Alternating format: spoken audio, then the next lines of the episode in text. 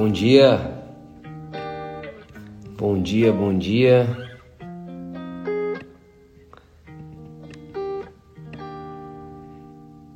Pai grandioso, mais uma vez a tua graça me acordou. Bom dia, seja bem-vindo, seja bem-vinda. Obrigado por trabalhar em mim enquanto eu dormia. Já bebeu água hoje? Querido Jesus, você é a minha luz, meu sol, o meu amor. Dudinha, é Vitinho. Quanto tempo, hein? Saudades. Um mais. Bom dia, gente. Bom dia. Vamos entrando. Espírito Santo, você Quem é que está acordando cedo aí só por causa da live? Dá um oi aí, você que está acordando cedo só por causa da live. Se não tivesse a live, você não estaria acordado agora. Deixa a gente ver você.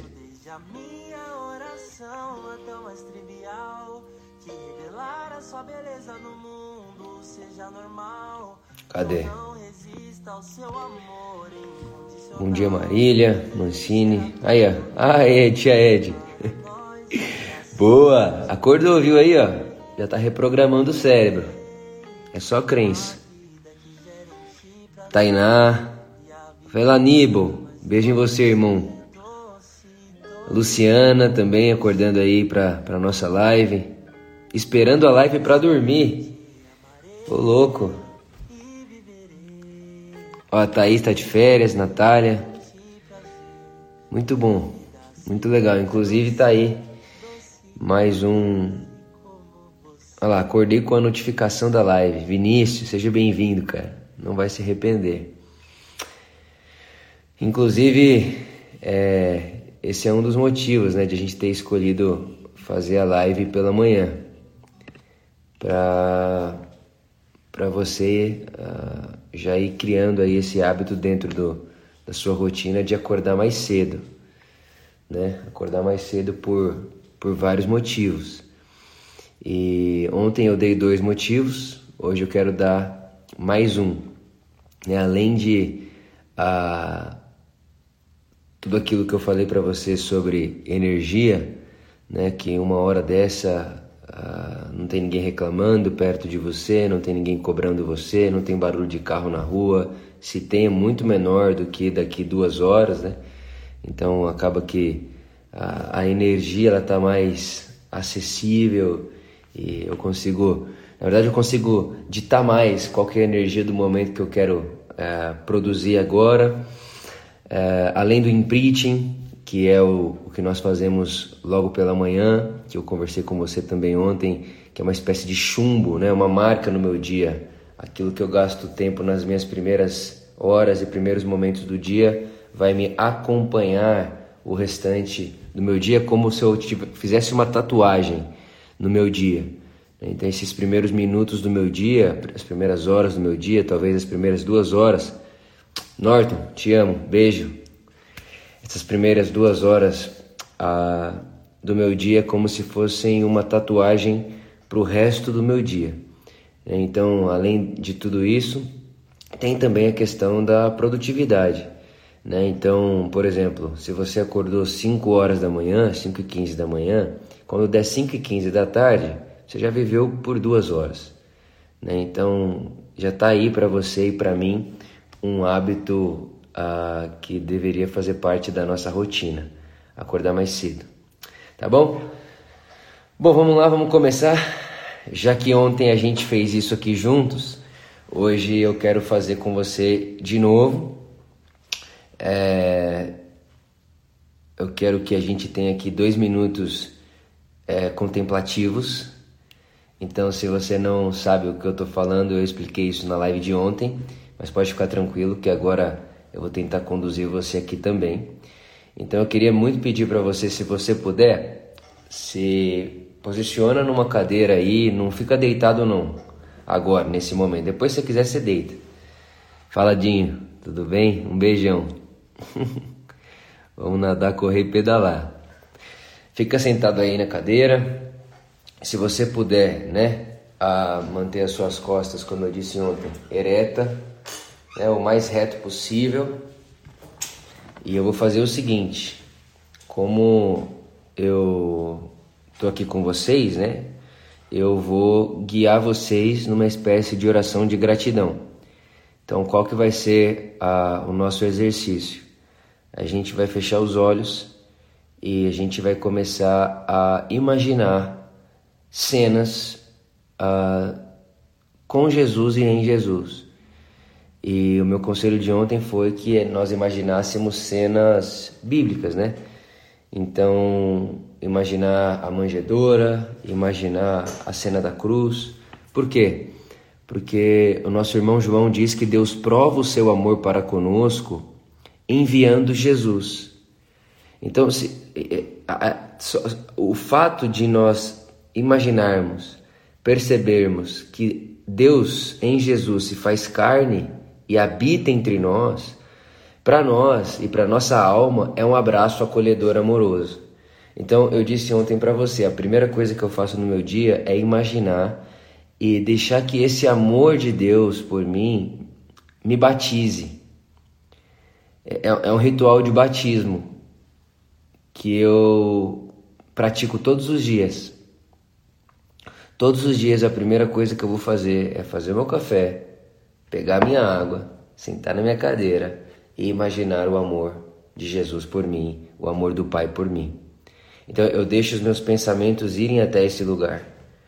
Eu conduzo meus pensamentos até esse lugar. Então se você pode aí, a, aonde você estiver, se assentar, ou se não pode se assentar, puder fechar seus olhos, se não, não tem problema também. Só vem comigo uh, nesse lugar de imaginar Jesus, imaginar o amor dele por mim, Talvez tenha algo pessoal, isso é bonito também. Como eu disse ontem, uma das coisas que eu gosto de imaginar que faz muito bem para mim é, e que me faz muito sentido é Jesus sentado na cadeira do lado da sacada da minha casa. Porque toda vez que nós chegamos aqui, quem estava aqui nos esperando? Jesus, né? um pouquinho da live de ontem. Então, se você puder, pode fechar os seus olhos aí onde você está. Fechar seus olhos deixar as costas o mais reto possível. E se você pode, respira fundo. Quando você respira fundo, você empurra oxigênio né, para o seu cérebro.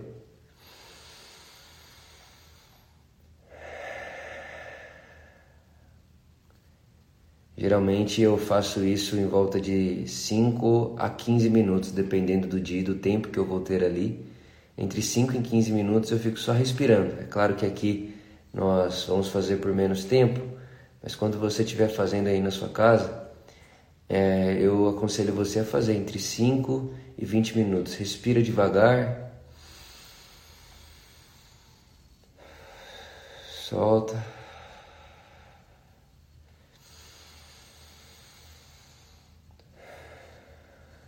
Trazendo oxigênio para o seu cérebro. E agora vamos imaginar Jesus. enquanto você imagina, você pode ir elevando pensamentos de gratidão por ele ter nascido. Então, obrigado, Jesus. Obrigado porque você nasceu de mulher no nosso mundo. Obrigado, Jesus, porque nossa, nosso raciocínio, nosso. Uh, nossa experiência cerebral não consegue mensurar o mistério que é Deus se fez carne, Deus se fez um de nós. Obrigado pelo som do bebê chorando na manjedoura em Belém.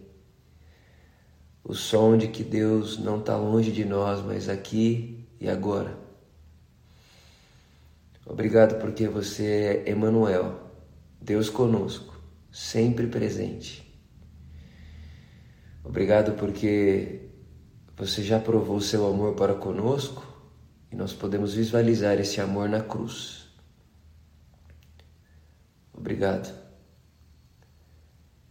Obrigado porque na cruz você nem parecia um ser humano, é o que o nosso irmão Isaías diz de tão desfigurado que estava, de tanto que tinha sido desfigurado, apanhando por amor a nós.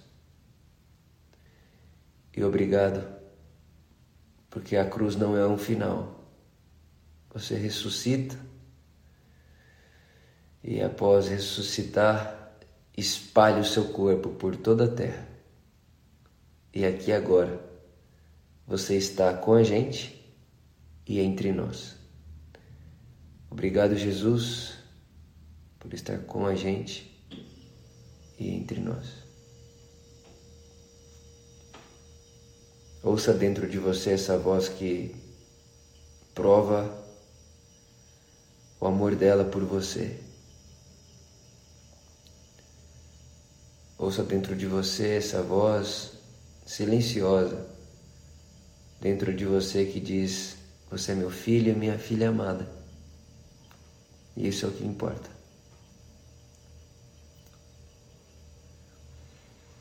Obrigado, Jesus, porque nós vamos para esse dia como quem sabe que é amado, aceito e acolhido. Obrigado. Amém. Amém. Amém.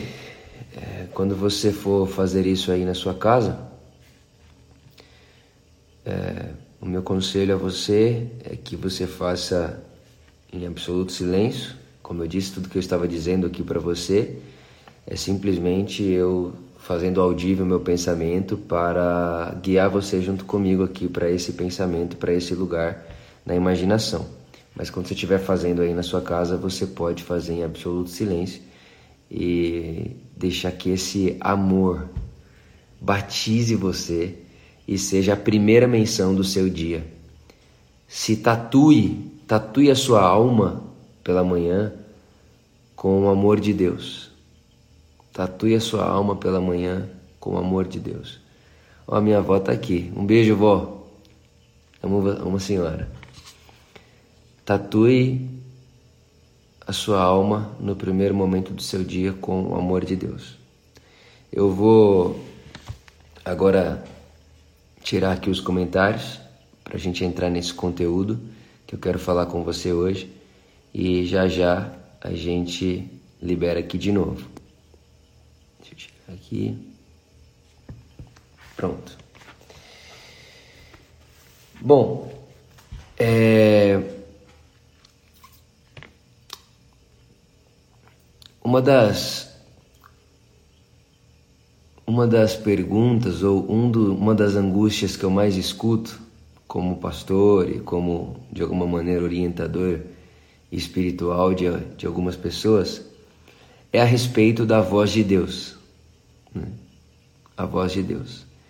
Então, perguntas como como ouvir a voz de Deus, como discernir a voz de Deus, como experimentar a voz de Deus, são perguntas praticamente rotineiras na minha vida, na minha caminhada pastoral, nas minhas redes sociais. É quase que todo dia as pessoas me perguntam isso. Como eu sei se é Deus falando comigo ou se não, né, aquele aquele questionamento, tipo, Deus não está falando nada comigo, eu não ouço Deus falar comigo, será que Ele me ama, será que Ele me deseja? E todo esse negócio. Mas o que eu, o que eu quero pensar com você aqui hoje é que a voz de Deus, a palavra de Deus, aquilo que Deus tem a dizer, tá para além de sonhos, de sons, uh, de barulho. Quando Deus quer falar, o que a Escritura vai dizer a nós é que Ele encarna. Deus encarnou, a palavra se fez carne e habitou entre nós. A voz de Deus é uma pessoa. Eu queria que você anotasse isso aí. Se você puder, né, como eu disse ontem, ter papel e caneta na mão, ou né, algumas pessoas eu vi ontem que estavam que colocaram a colocaram a live no computador escreveram no celular, bom também. Mas eu queria que você notasse isso aí. A voz de Deus é uma pessoa. A voz de Deus é uma pessoa. E o nome dessa pessoa na nossa história, dentro do nosso tempo né, cronológico, é Jesus. Então, a voz de Deus é uma pessoa. A palavra se fez carne e habitou entre nós. E vimos a sua glória, vimos a sua face. Nós vimos a sua face, nós vimos a sua glória. O nosso irmão João vai dizer lá na sua primeira epístola que aquilo que nós vimos, ouvimos e nossas mãos apalparam. A voz de Deus, ela pode ser vista, ouvida e ela pode ser apalpada. Porque a voz de Deus é a encarnação de Jesus. Em última instância, a voz de Deus é a encarnação de Jesus. Mas muitas vezes a, a, as pessoas que elas estão com, esse, com essa angústia, né, com esse questionamento dentro de si, dizendo: Poxa, ah, Deus não está falando comigo, Deus não está me respondendo, Deus não está respondendo a minha oração. Essas pessoas geralmente elas estão pedindo a Deus que escolha por elas. E eu queria que você prestasse muita atenção nisso. Eu queria que você fosse bem sincero. Quantas vezes a nossa oração e o nosso desejo diante de Deus não é simplesmente terceirizar a nossa responsabilidade para Ele? Por exemplo, eu gosto de dar esse exemplo porque foi o exemplo que eu convivi. Quando eu tinha 17 anos, eu comecei a orar dizendo: Deus, qual faculdade você quer que eu faça? E eu não tinha uma resposta é, é, sobrenatural de Deus. A, a impressão que eu tinha era que tinha duas portas e essa, facu essa faculdade é a faculdade de Direito, essa faculdade é a faculdade de Engenharia, e Deus ia iluminar uma dessas portas como resposta à minha oração, dizendo: faça essa. Porque se, se Deus ilumina uma das portas e eu entro por ela, se der errado lá dentro, a culpa é de Deus e não minha. Então repara que muitas vezes nós queremos que Deus dê respostas para gente que é só uma terceiriza terceirização de responsabilidade uma terceirização de responsabilidade. A gente quer, a, a, o ser humano ele tem esse negócio. O nosso cérebro ele é preguiçoso. E quanto menos esforço ele fizer para ele, melhor. E pensa numa coisa que dá esforço e gasta energia, é se responsabilizar. E se responsabilizar é trazer para si, é pegar para si a responsabilidade de responder pela sua vida de responder pelas suas escolhas, de responder por aquilo que você decide. Então, a, a oração, né? A gente está falando de oração, eu não consegui terminar, talvez nem consiga hoje, talvez a gente fique uns dias falando sobre oração, o hábito da oração. É um vasto território, onde eu falo, mas eu também escuto. Eu também escuto. A Madre Teresa de Calcutá, ela disse, ela dizia, né, que quando ela ia orar, ela fazia silêncio e Deus respondia em silêncio. Mas ela nunca não deixava Deus responder à oração. Porque a oração não é um monótono. Nós estamos aqui agora, né, com os comentários desativados, não é uma conversa, né? Agora, agora não é uma oração, na verdade, é uma conversa. Você está esperando uma hora para você falar aqui nos comentários. Mas a oração, ela é um ambiente de. é uma via de duas mãos. Eu falo, ele fala. Só que Deus fala como? Deus fala através de quê? E muitas vezes nós estamos dizendo que Deus não fala nada, que Deus está em silêncio, que Deus não está falando comigo, é porque a gente está esperando que Ele simplesmente faça uma mágica, a voz de Deus como uma mágica, a voz de Deus como uma terceirização da minha responsabilidade. Deus, eu devo ou não casar com essa pessoa? Deus, eu devo ou não sair, sair desse trabalho e tal? Aí talvez você pergunta, Vitor, mas você está dizendo que Deus não se envolve? Ele se envolve, claro que ele se envolve. Tudo que diz respeito a você, ele se envolve. Mas ele não vai se envolver em algo que tira de você a sua liberdade que ele deu a você. Então, o que, o que eu vejo no, no texto bíblico e nos conselhos bíblicos é o nosso irmão apóstolo Paulo dizendo assim: Vitor, Aprenda a discernir a vontade de Deus. aprenda a perceber a vontade de Deus. Isso está lá em Efésios, capítulo 5, verso de número 10. Aprenda a discernir qual é a vontade de Deus. Aprenda a descobrir, a perceber aquilo que o agrada. Então, eu acho que nós precisamos ir para um caminho onde a, a voz de Deus vai deixar de ser aquela voz que diz para mim, faça, não faça, e vai ser uma voz dentro de mim que tem mais a ver com uma pessoa que caminha comigo por onde quer que eu caminhe. É, é uma voz que, que, que produz outra coisa que nosso irmão Paulo diz: a paz seja o seu árbitro. A paz de Deus no seu coração seja o seu sim. E a falta de paz seja o seu não. Então, eu vejo que o, conselho bíblico para nós, o conselho do, do, do Evangelho para nós é não, não trate a voz de Deus como simplesmente algo que vai dizer para você entra nessa faculdade e sai daquela, entra nessa relação e sai daquela.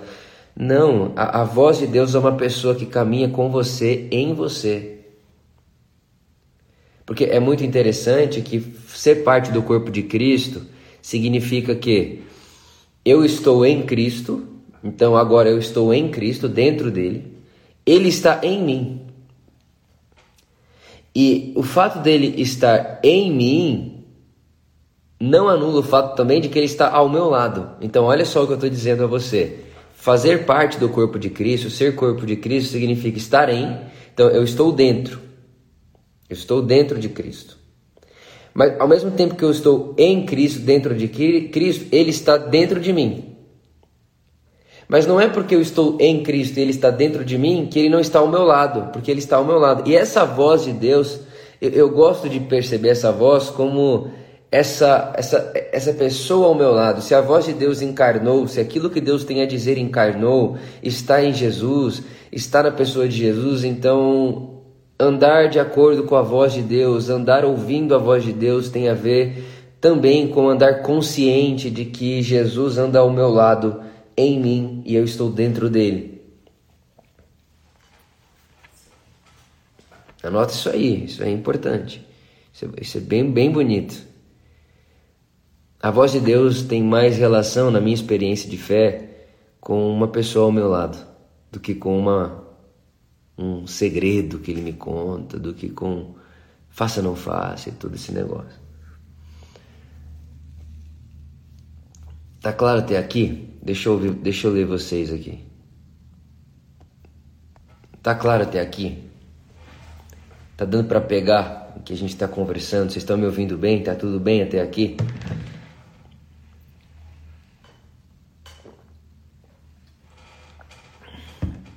Diz aí para mim.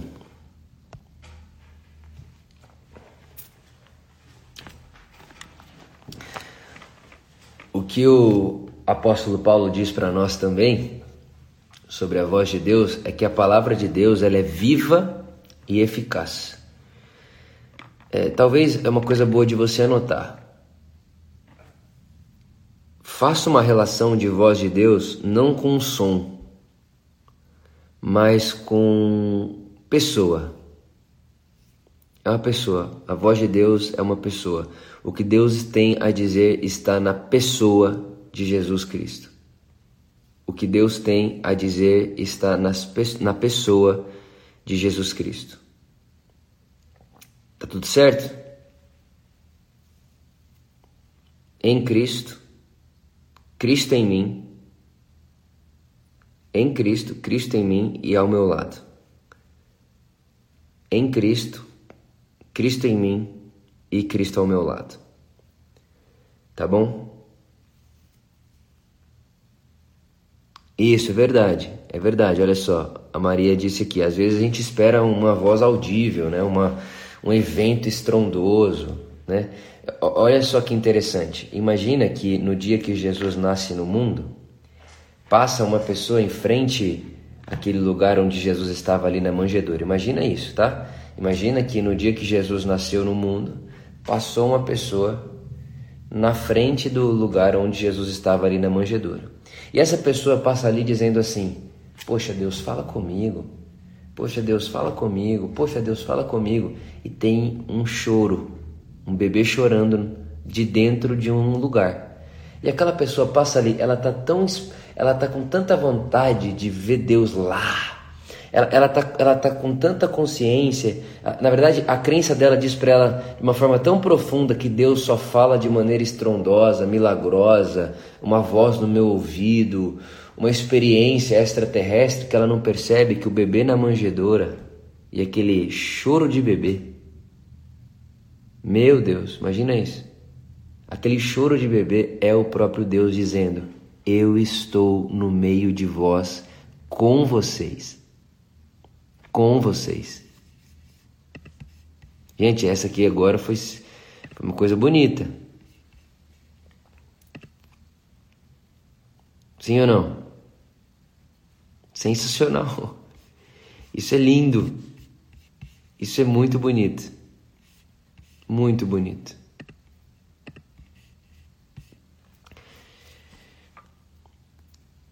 Vou desativar de novo. Então tá tudo bem, vou desativar e vou continuar.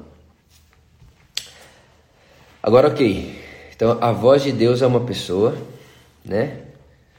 A voz de Deus, o que Deus tem a dizer está encarnado na pessoa de Jesus. A palavra de Deus ela é viva. Então a palavra de Deus, lembra disso, é mais que um som, é uma vida. Né? Então estar, ser corpo de Cristo é estar em ele em mim e ao mesmo tempo comigo. Então essa essa consciência traz para mim essa clareza de que Deus não para de falar.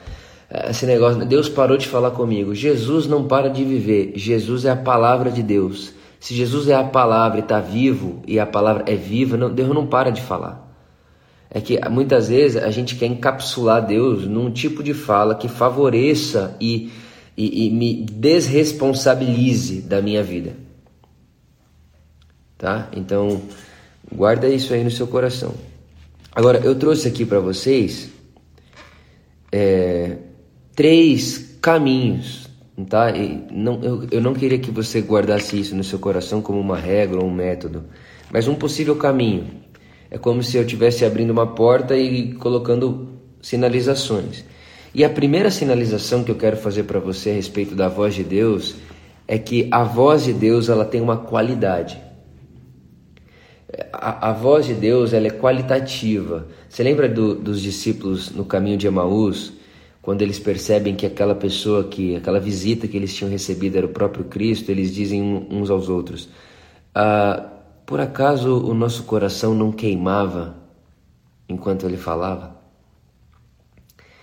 É, a nossa, a no, é como se a nossa alma borbulhasse, sabe? É como se a nossa alma entrasse em borbulho quando nós percebemos essa impressão na nossa alma, no nosso coração. Então a primeira coisa, a voz de Deus ela tem uma qualidade que queima o nosso coração, que borbulha a nossa alma. É o encontro das eternidades, a voz eterna de Deus, que é o Cristo encarnado, e a minha alma eterna. A minha alma é eterna. É o encontro das eternidades. O, o, o que Jesus fala, o que, o que Deus diz sobre nós, está tudo ali nesse encontro de eternidades. Lembra que nós conversamos ontem que Deus fala comigo é, que, que uma das principais funções né, da oração é ficar em silêncio enquanto Deus fala coisas boas a meu respeito? Deus tem coisas boas para dizer a seu respeito. Deus fala coisas boas sobre você. Então tem uma qualidade na voz de Deus que fala e borbulha nossa alma. E eu não estou falando de arrepios somente, eu não estou falando de eu não estou falando de sentidos, porque a, os nossos sentidos, os cinco sentidos que nós temos como humano, né, eles não dão conta de interpretar a realidade e muito menos a voz de Deus. É uma é uma questão espiritual. É de dentro de você. Por isso é muito sagrado esse território de Deus fala comigo. É muito sagrado, porque é algo muito pessoal. A segunda coisa, essa voz de Deus, ela carrega um espírito.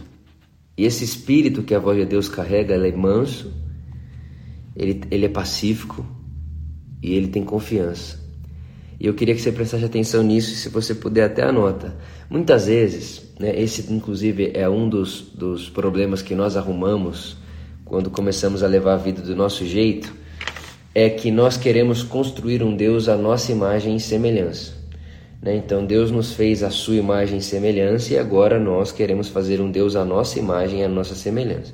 Então, ao invés de gastarmos a nossa vida nos construindo ou nos transformando à imagem de Deus, a gente gasta a nossa vida e o nosso tempo, muitas vezes, transformando Deus à nossa semelhança.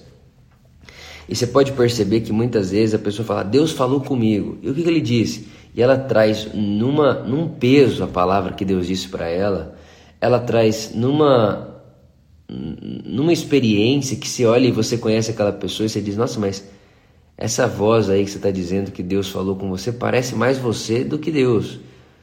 É, tá grosso isso aí, tá meio rígido isso daí. E, e, o que eu queria dizer a você é que Deus tem um jeito de falar. E, e, a voz de Deus, que é o próprio Cristo, para comigo e com você, suas ovelhas, ela é sempre branda, ela é mansa, ela é pacífica, mesmo inclusive em sua exortação. Ah, tem gente que fala, ah, Vitor, então Deus não exorta? Lógico que exorta. Mas ele não precisa gritar, aumentar a voz, mudar o tom das palavras. Ele não precisa, ele não faz isso. Isso quem faz somos nós, seres humanos. Deus não está nessa ordem de precisar mudar o tom da palavra, de mudar o, o, o no sentido de se tornar arrogante, né? Ele tem emoções. Deus se ira, né? Você está entendendo, tá entendendo o que eu estou dizendo? Ele, ele, ele, ele não se rebaixa a certo tipo de linguajar jeitos de falar. Deus é sempre manso, sempre humilde, sempre pacífico. E a sua voz sempre o representa. Tá bom? Porque não se pode. Presta, anota isso, anota isso. Acabei de, acabei de captar isso aqui. A palavra de Deus e Deus são inseparáveis. Aquilo que Deus fala e aquilo que Ele é são inseparáveis. É por isso que tem o terceiro caminho, a, ter, a terceira caminho não, a terceira sinalização aqui que eu escrevi para você, que é o conteúdo dessa palavra. Porque todo conteúdo, voz de Deus, está em completa sinergia ou está em completa amizade com a revelação que Deus fez de si em Jesus. Então, o dia que alguém dizer para você assim, ah, é, Deus falou comigo, o que, que Deus falou com você? Ah, Deus falou comigo lá nos Salmos que diz assim: Deus vai zombar dos seus inimigos. Repara o que eu estou dizendo aqui. A pessoa está dizendo: Deus falou comigo. Aonde? Na Escritura. Tá aí, o que, que ele disse para você? Ah, tá lá nos Salmos. É, Salmos X, versículo Z, que diz que Deus vai destruir os meus inimigos. Repara, a pessoa disse: Deus falou comigo. Ela deu para você os Salmos mas esses salmos e esse Deus falou comigo não conversa com a revelação que Deus fez de si em Jesus. Porque na revelação que Deus fez sobre si em Jesus, ele diz: Ame seus inimigos, ore por eles, como o vosso Pai faz. Porque o vosso Pai celestial faz com que o seu sol brilhe sobre bons irmãos.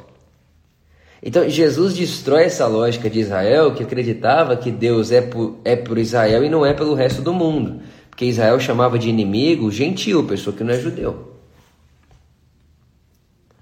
Entende o que eu estou dizendo? Isso aqui que eu estou dizendo para você agora é bem importante. Quando Deus fala comigo e com você, a voz de Deus e a comunicação que Ele está fazendo, que, a, que, que essa comunicação tem uma qualidade na nossa alma, uma impressão na nossa alma, no nosso espírito, que traz paz, que é mansa, que é que simples e humilde, é, é, essa voz, o que ele está dizendo, sempre está em amizade com a pessoa de Jesus. Com a pessoa de Jesus. Então, tudo aquilo que Deus fala comigo e com você conversa com a pessoa de Jesus. Não é possível ele falar algo sobre mim, sobre você, ou dizer para nós, ah, Vitor, oh, vá por esse caminho, ou vá por aquele caminho, sem que isso converse com Jesus. E eu quero ler aqui se está tudo bem com vocês até agora. O que, que vocês acharam disso? Conseguiram captar essa, é, na verdade, nessa informação, né? com esse sabor. Entende?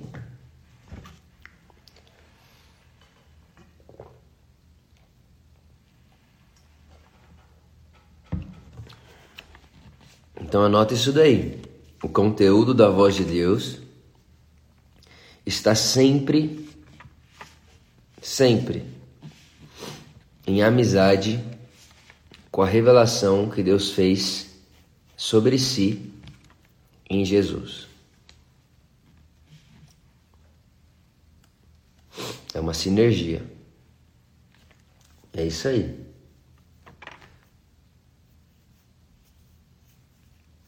Bubu. Top? Então anotaram isso daí? Olha só isso aqui que interessante que eu vou dizer a vocês agora. É, João, ele hoje é conhecido por nós como o discípulo que Jesus amava, o discípulo mais íntimo de Jesus, é, enfim, todo esse negócio, né? Só que tem um momento lá que João ele quer fazer o que ele aprendeu com Elias. João ele quer fazer o que ele aprendeu com Elias. Uma cidade lá não recebe Jesus, aí João olha para Jesus e diz: oh, Jesus, vamos meter fogo nessa cidade. Repara, João está dizendo: que tal fazermos aquilo que Elias fez? Que tal fazermos aquilo que está na nossa Bíblia? Porque lembre, naquela época que Jesus está ali, é, tudo que eles tinham era uma Bíblia hebraica, né? Eles tinham uma Bíblia hebraica que é o Primeiro Testamento, que muitas pessoas chamam de Velho Testamento. É o que eles tinham em mãos. Então João está dizendo: vamos fazer, vamos repetir o cenário bíblico. Vamos fazer de novo o que aconteceu lá com Elias. Aí Jesus diz assim: Vós não sabe, vocês não sabem de que espírito sois. Repara, João está dizendo: vamos repetir o que está escrito na Bíblia. João está quase que dizendo: tive uma ideia genial. E Jesus está dizendo: vocês não sabem de que espírito sois. Eu não vim para destruir, vim para salvar. Eu sou a revelação última, em última instância, do Pai. Quem me vê, vê o Pai. Quem me vê, vê o Pai. Então eu, eu, eu queria dizer isso a você nessa manhã. Tudo que Deus fala está em sinergia, está completamente relacionado em amizade única, inseparável da pessoa de Jesus. Da pessoa de Jesus. Eu vi uma pergunta aqui interessante. Alguém disse assim: Eu não posso pedir direção a Deus? Claro que pode. Claro que pode. Agora olha só. Vitor, você acredita que Deus pode fazer uma porta brilhar? Acredito. Com certeza acredito que Deus pode. Acredita que Deus faz? Acredito. Mas eu não penso que isso é manipulável por mim e por você. Então guarda isso aqui, ó. Eu vou até deixar os comentários abertos para falar isso que eu vou dizer agora. E me, me diz se deu para entender e ficar claro. Isso precisa ficar muito claro. Vitor, você acredita que Deus pode dizer assim, vira à direita e não à esquerda? Acredito. Acredito. E aí você acredita que se você vira à direita Deus disse vira à direita, se você virar à direita, Deus está se responsabilizando por aquilo? Acredito. Mas você acredita que isso pode ser manipulável por, por nós? Ou seja, eu tenho uma oração que eu posso fazer que Deus vai dizer direito ou esquerdo? Não. Então eu acredito que Deus faz, mas não acredito que isso é manipulável. Eu não posso manipular esse lugar, eu não posso fazer isso acontecer. Preste atenção nisso. Preste atenção. Eu acredito que pode acontecer, mas não acredito que isso pode ser manipulável. E por não acreditar que isso pode ser manipulável, eu, não é o lugar onde eu coloco a minha energia. Não é o lugar onde eu coloco a minha expectativa de resposta de oração. Então, eu, por exemplo, vou dar um exemplo para vocês. Tá dando para entender, gente? Vai só me sinalizando aí que isso é bem importante e precisa ficar muito claro, tá? Por exemplo, é, o, eu tô aqui na Por Amor, né? No escritório da Por Amor. O dia que eu entrei nesse espaço a primeira vez, para visitar, a gente precisava mudar de lugar. E por precisar mudar de lugar, eu comecei a visitar outros outros outros prédios. E quando eu entrei aqui, eu falei: é aqui. É aqui. Vai ser aqui. Vai ser aqui. Eu, eu, eu, não tive que ir lá de novo, orar e falar: Jesus, é aqui que você quer que a gente venha. Como por... Não, porque a hora que eu cheguei aqui veio uma sensação, uma clareza. Eu reconheci essa voz, eu reconheci esse impacto, eu reconheci essa marca, eu reconheci esse, essa qualidade, eu reconheci esse espírito dentro de mim, eu reconheci. Eu disse, é aqui, vai ser aqui. Agora, agora tudo que eu fiz na minha vida, toda decisão que eu tomei na minha vida foi assim? Claro que não. Por exemplo, um, um casal está casado. Aí a pessoa diz assim: por que, que você casou com ele? Eu tô cas... Ah, eu casei com ele porque Deus disse que é para eu casar. Aí dá dois anos de relação, três anos de relação, cinco anos, dez anos, vinte anos, acaba a relação. Peraí, se Deus falou que era para você casar, Deus tinha que sustentar essa escolha. Aquilo que Deus fala, faz, ele sustenta a escolha. Mas, ô oh Jesus, me ajuda a dizer isso para eles. Pouquíssimas coisas na nossa vida, Deus diz: vou escolher e vou apontar.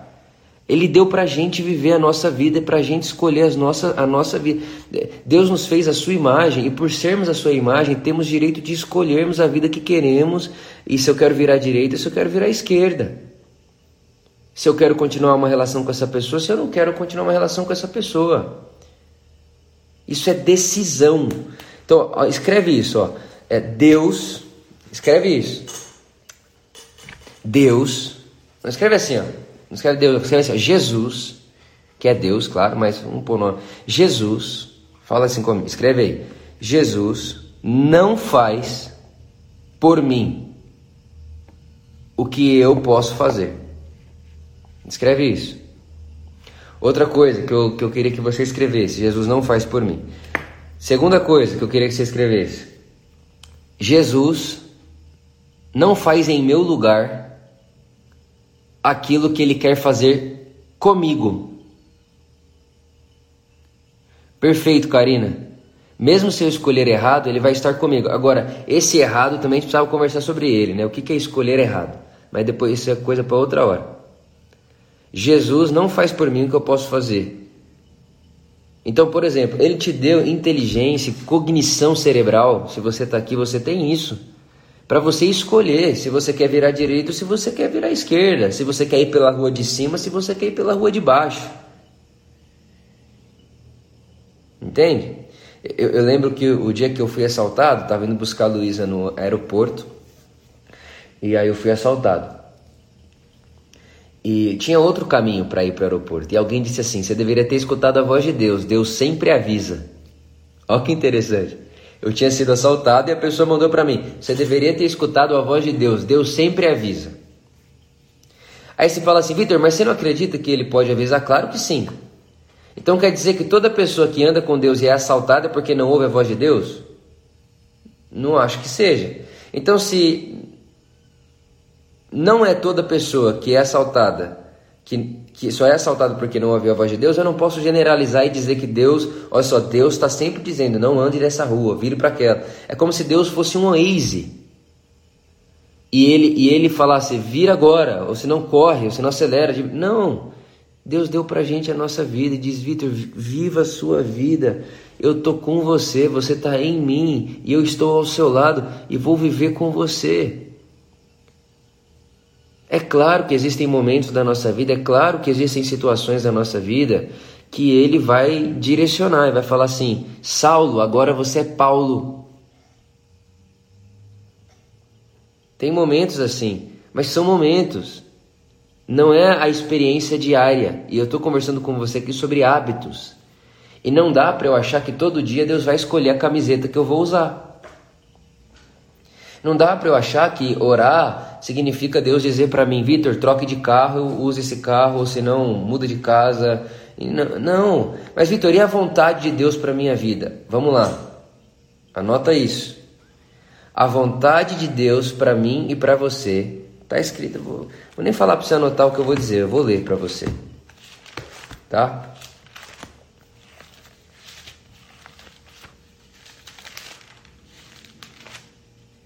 Mari, bom te ver aqui, Mari. Eu vi que tá o Marcelão aí também. Muito bom te ver aqui, meu irmão.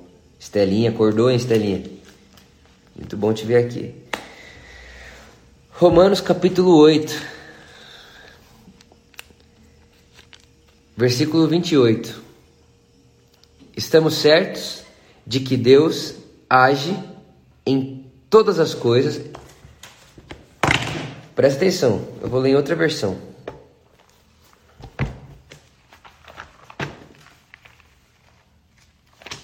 Olha só, Romanos 8, 28, tá?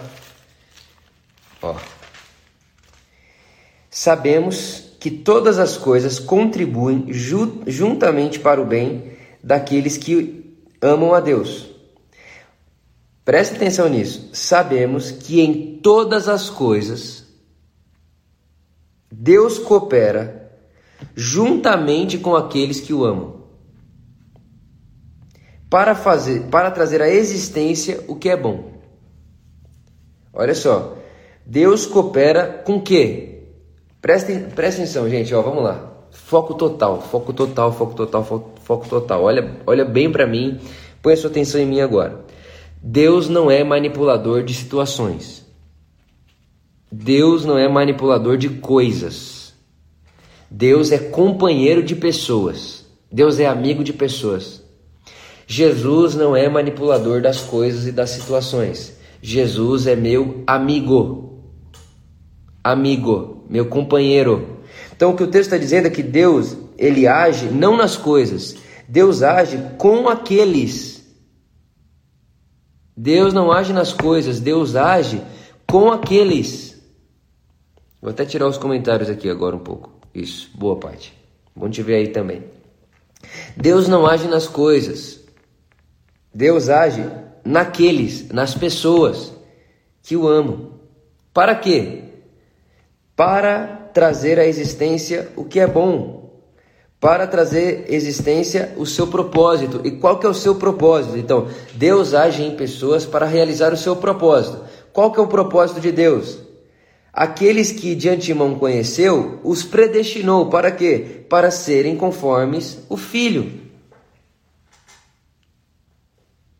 Para serem conformes o filho. Por exemplo, o Tico, que é um dos pastores aqui da Por Amor, ele tá com Covid. Tá bem, tá com Covid. E quando ele mandou aquilo, eu mandei para ele, falei, cara, tal, toda a minha solidariedade. Não é fácil, já peguei também, né? Enfim. Somos seres humanos e tudo isso, é dar um, um frio na barriga e tudo esse negócio, mas eu falei para ele, cara, Deus quer agir em você agora. Em você no meio desse caos, no meio dessa situação, porque a gente só aprende perseverança em momentos de caos. Então, Deus não é quem enviou o Covid na casa do Tico para o Tico aprender perseverança. Não, Deus é o Deus que, em qualquer que seja a situação do Tico, ele vai movimentar e agir no Tico e com o Tico para que do outro lado desse caos o Tico saia mais parecido com Jesus.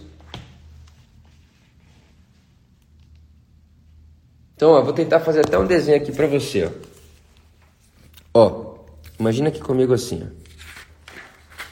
ó. Ó. Tá vendo aí, né? Deixa eu ver aqui se eu tenho uma caneta diferente. Aqui, ó. Ó, presta atenção. Ó, aqui tá a sua vida, tá? Sua vida tá aqui, ó. Aí aqui, ó, aparece uma situação, vamos chamar assim, ó. Situação chata difícil. Tá bom? Isso aqui, ó. Aqui tá a sua vida caminhando, tal. Aí vem uma situação aqui. Deus não é quem enviou. Mas Deus está aqui com você. Você mais Ele. Passando junto, vivendo junto. E o que, que Deus está fazendo com você aqui, ó. Deus não está tirando essa situação. Ah, vamos mudar essa situação. Tico, você vai ter um milagre, ó, vai sumir o Covid da sua vida. Não, ele está trabalhando em você aqui dentro para que desse lado de cá, se você estava essa estatura, se essa era a sua estatura em Cristo, quando você sair desse lado, você vai estar um pouquinho maior. Né? Estatura em Cristo. Então Deus está fazendo isso aqui com você, comigo. E essa é a voz de Deus. A voz de Deus aqui dentro do caos não é vou te tirar daí. A voz de Deus dentro do caos não é vou te tirar daí. A voz de Deus dentro do caos é estou te ensinando a ser mais ser humano como Jesus. Então, se está num caos aí, vai aprender a perseverança, vai aprender a, a, a. A Bíblia diz que Jesus aprendeu obediência enquanto sofria. Hebreus. Jesus era um homem de dores, aprendeu a sofrer. E nós também vamos aprender a sofrer.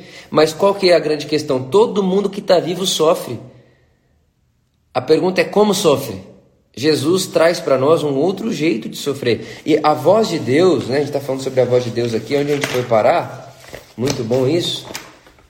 A voz de Deus, ela é essa, essa inteligência, é essa pessoa comigo que faz com que eu passe por situações adversas e comuns da vida cotidiana humana de uma maneira diferente. E que essa situação me põe do outro lado numa estatura maior em Cristo Jesus. Ficou claro, sim ou não? Vou abrir aqui o comentário, só preciso saber de verdade. Eu fico muito. Eu, fico, eu, eu preciso saber se isso está claro. Tá claro para você?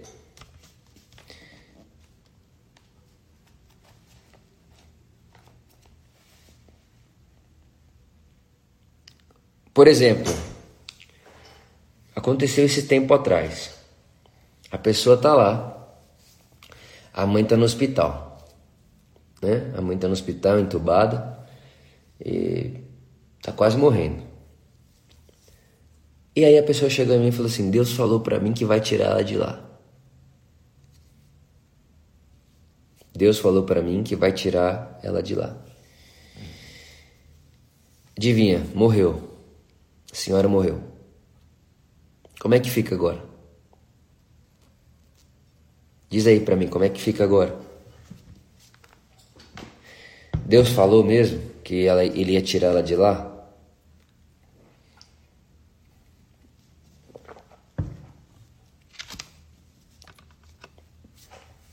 Difícil, não é? Difícil. Mas eu acho que no meio desses caos da vida,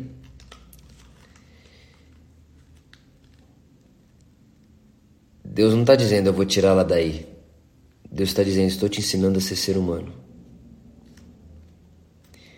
E ainda que morra, viverá. Entende? Estou ensinando você a ser ser humano, mas ainda que morra, viverá.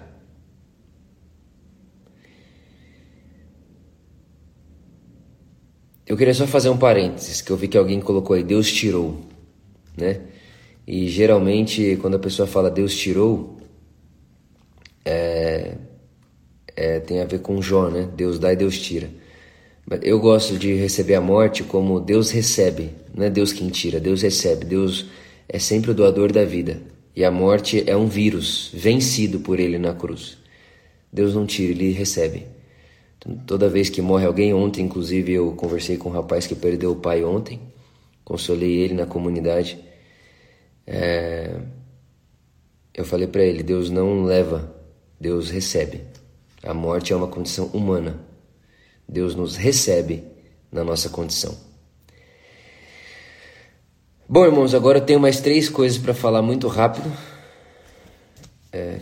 minha solidariedade a você, Cátio não sei, não deu para entender seu nome, mas minha solidariedade a você, que eu posso garantir é que Jesus está aí, ele sofre com, está com você, em você e ao seu lado.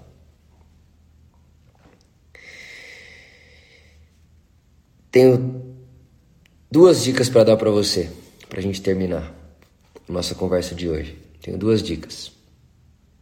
A primeira, se você tá, né? A gente está falando de hábitos que transformaram a minha vida e claro que isso a gente é, tá falando da minha vida pessoal, mas que reverbera na nossa caminhada espiritual.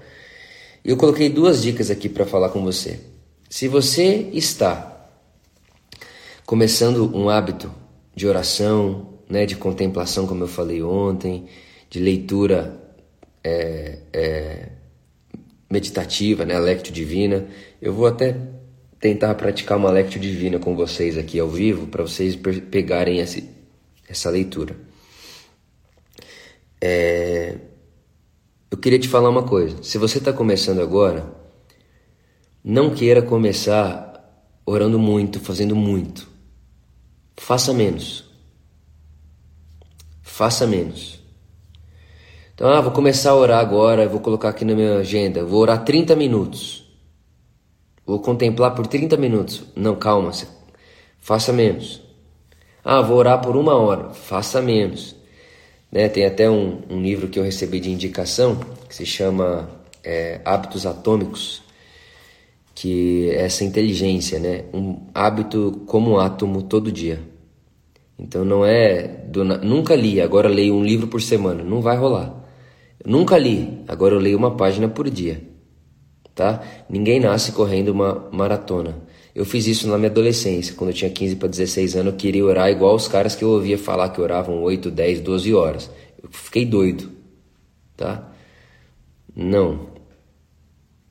Não tá bom? Então guarda isso aí no seu coração. Não precisa sair fazendo loucura.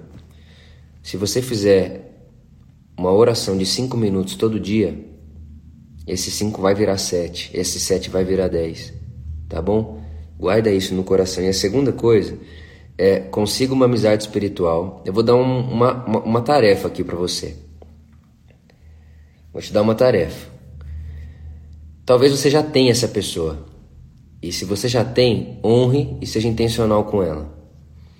Um amigo espiritual. Se você não ouviu a minha pregação, Amigos Espirituais, eu aconselho você a ouvir. Amigos espirituais.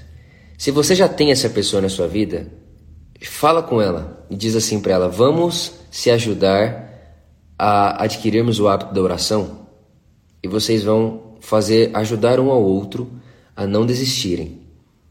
Tá bom? Uh, se você não tem essa pessoa na sua vida, eu vou te, com, eu vou te dar uma tarefa plus.